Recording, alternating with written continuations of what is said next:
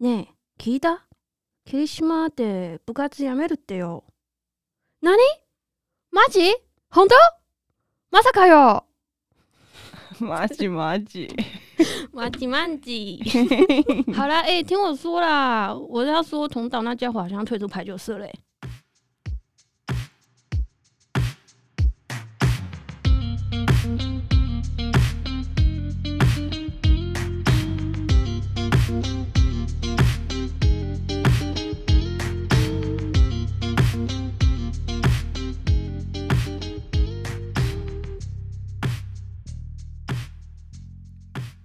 皆さんこんにちは，我是爱です。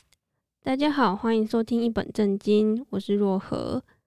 那今天想要来跟大家分享一个轻松小品，那也是一本青春物语。它的书名是《听说同岛退社了》，作者是阿塞六赏朝井辽。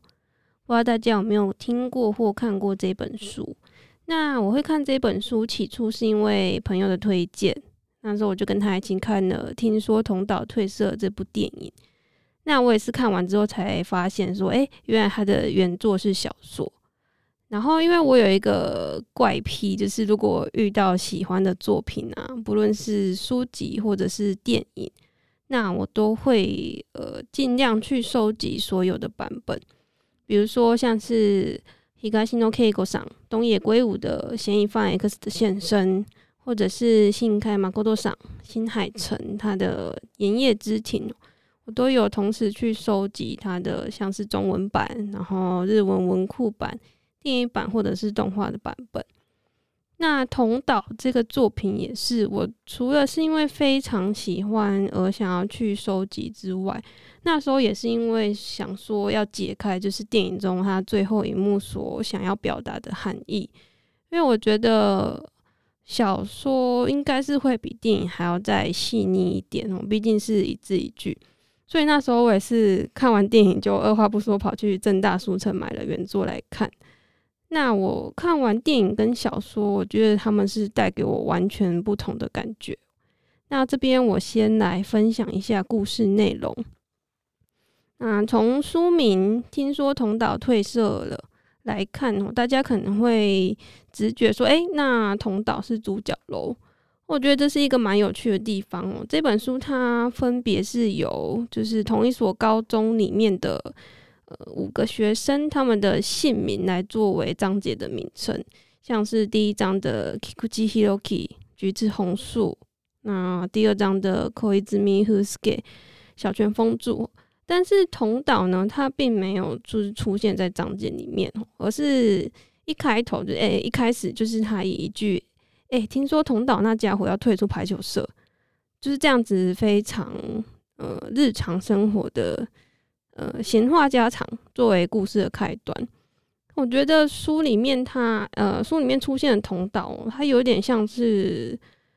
呃，蝴蝶效应嘛，就是那只在南美洲挥动几下翅膀，然后会造成美国很严重的那个龙卷风灾害的那只蝴蝶。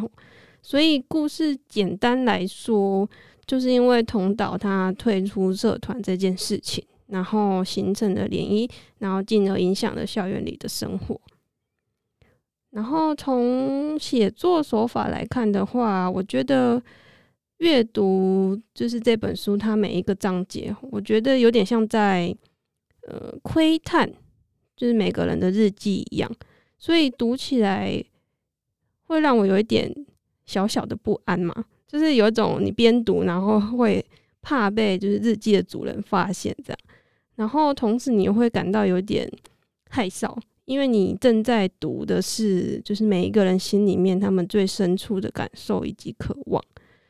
就有点像你每读完一个章节，就如同你剥完一颗洋葱一样。那你不一定会流眼泪，但是有时候会让，就是让你觉得还蛮揪心的。那我就是因为很喜欢这种现实，然后感觉活在当下，所以我还蛮喜欢阅读这类型的小说。那我觉得还有另外一个。嗯，蛮有趣的写作手法是，就是我刚刚说这章节就读起来很像读一本本日记嘛。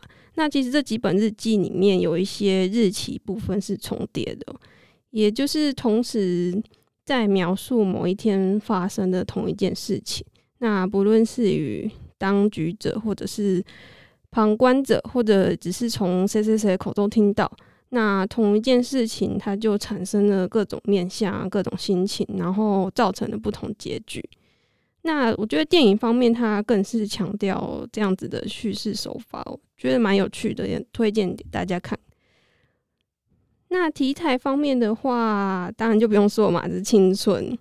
但是我觉得有一个还蛮特别的一点，就是我觉得其实常在看日文小说的读者，他们嗯，大家应该都会知道说，其实日本的学校生活跟台湾有一点差别。那一个很大的地方，我觉得就是社团活动，因为台湾比起像社团活动或课外活动啊，我觉得成绩应该还是最先列入考量的重点。但日本的话就不太一样，我觉得在日本社团跟课业的比例有有时候可能有到四比六，那台湾的话可能一比九吧。那如果再惨一点的话，可能是零比十的感觉。所以其实我一开始看就是日本，然后是以青春为题材的作品的时候，都会有一点没有办法融入。因为以我自己的经验，会觉得说，诶，真的会为了社团，然后做到这样子的程度吗？那其实从就是从同岛这本来看的话，我觉得它有蛮多的地方也都是以社团为中心哈。比如说从最一开始的同岛，那他甚至是排球社的队长，而且也算是风云人物。然后第二章的小泉风柱。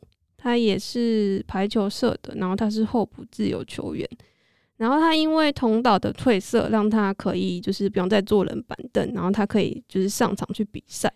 那他内心其实是非常开心这件事情，但他又会就是很努力的去压抑自己，不要显露太多自己开心的情绪，然后他甚至会就是表情还要装作很难过。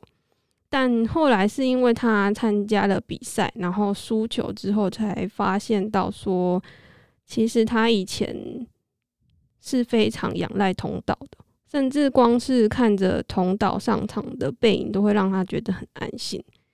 他觉得，就算他自己有一颗非常热爱排球的心，但是他的实力就是完全比不上那个非常嚣张。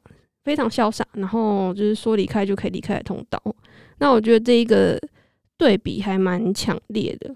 就我边看书边会觉得，哎、自己好像就在那个很嘈杂的球场、排球场上，然后看着小泉在比赛，我觉得还蛮有立体感的。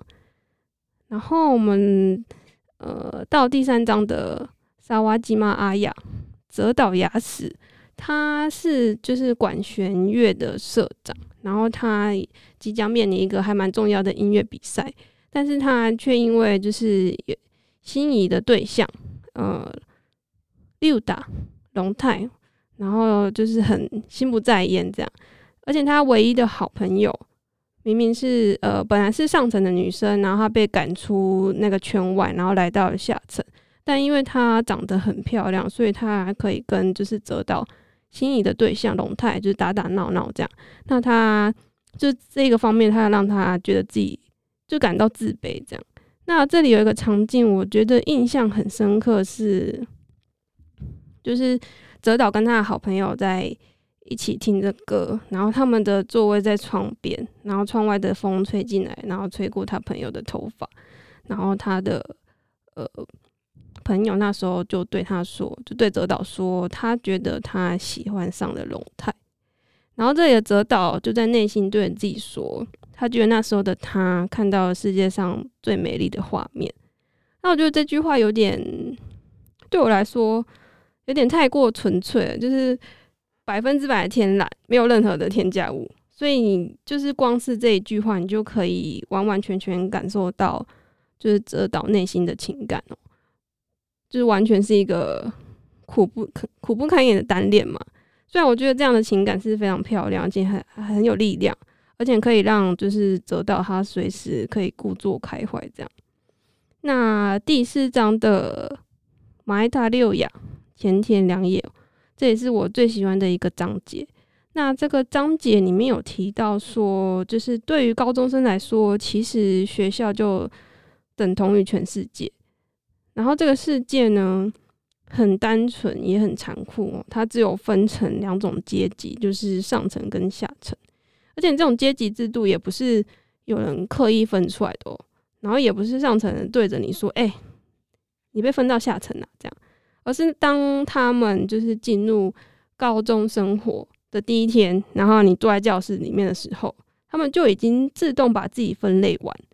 那像浅浅这边有一个描述，我觉得很有意思哦。他就说，只有这个分类，没有人会搞错，就算是考试总是拿零分的笨蛋。都不会弄错，然后下层的人，他们最擅长的就是装作若无其事，因为呃，就是你装美事，然后不用去，就可以不用去面对他们受伤的事情，然后也不会因为这样，然后还要再度去确认说自己是属于下层，这个还蛮残酷的事实。那虽然这一章就是前田，他是接受这样的事实。但他有时候看着，比如辽阔天空啊，或者是空旷的球场，那他又会就是问自己说：世界明明这么辽阔，那我们究竟在这么狭窄的地方害怕些什么？我觉得有这样子感受的前田哦，他才是真正那个闪耀的、让人不敢直视的存在。因为在这边，他就是前田，他虽然是他是摄影社。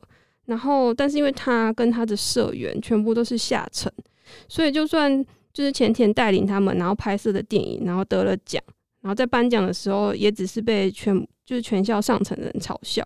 但比起就是上层那些嘲笑的话语，或者是享受上层的特权啊，大家注视的目光，我觉得浅田他更单纯的在就是享受做自己喜欢的事情。那这个章节里面，浅田其实他也说了很多次，我喜欢电影，有点像是喜欢到就是脱口而出，因为光是谈论着电影就可以完全感受到，就是浅田他处于一种沸腾的状态，那甚至可以让他忘记自己被困在下层里面这个事实。然后这样子就是闪闪发光的浅田，我觉得他影响了第五章的。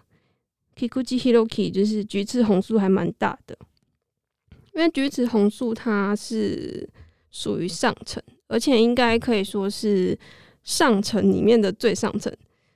然后外表没有话说，然后当然也有漂亮的女朋友，那运动项目也是几乎都拿手。然后就连他自己参加的棒球社，就是那个社长他。都知道就是菊池的实力，然后还会来拜托说：“哎、你有空的时候上场一下。”这样。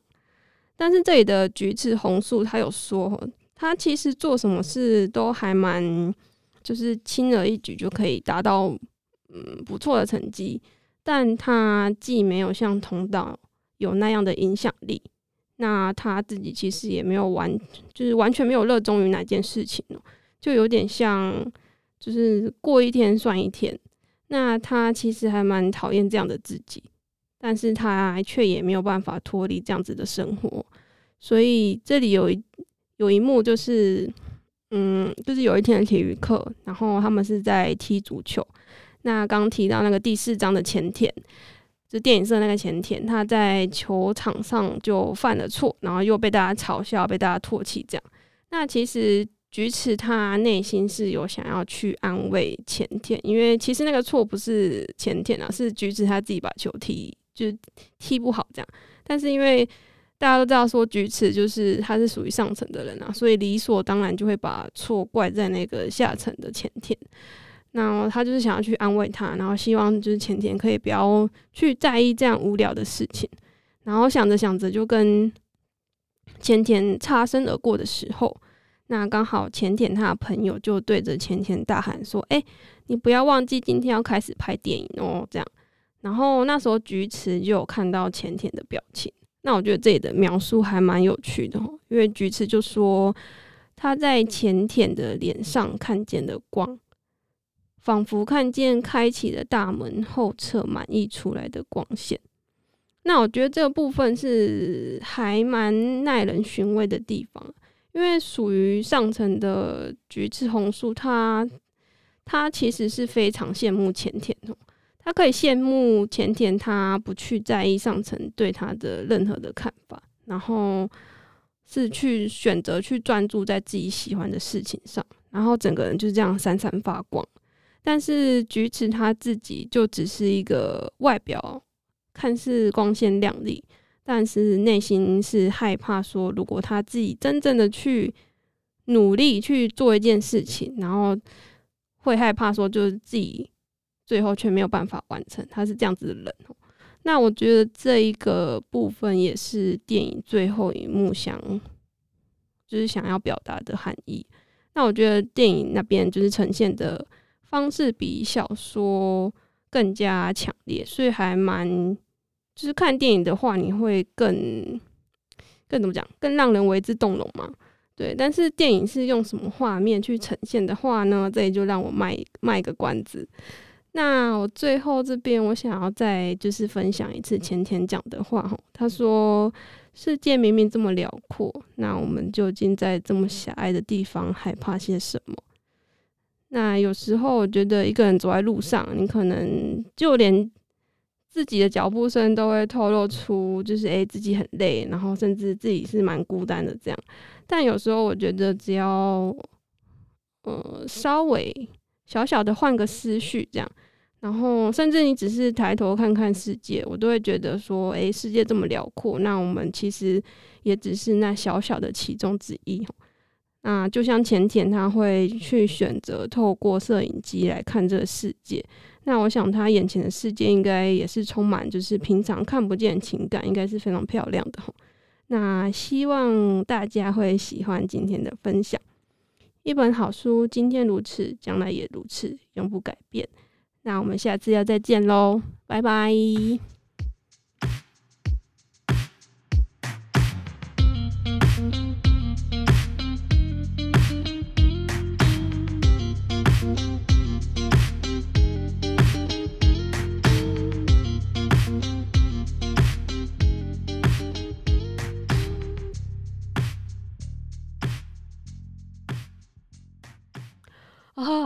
我一直这样做啦？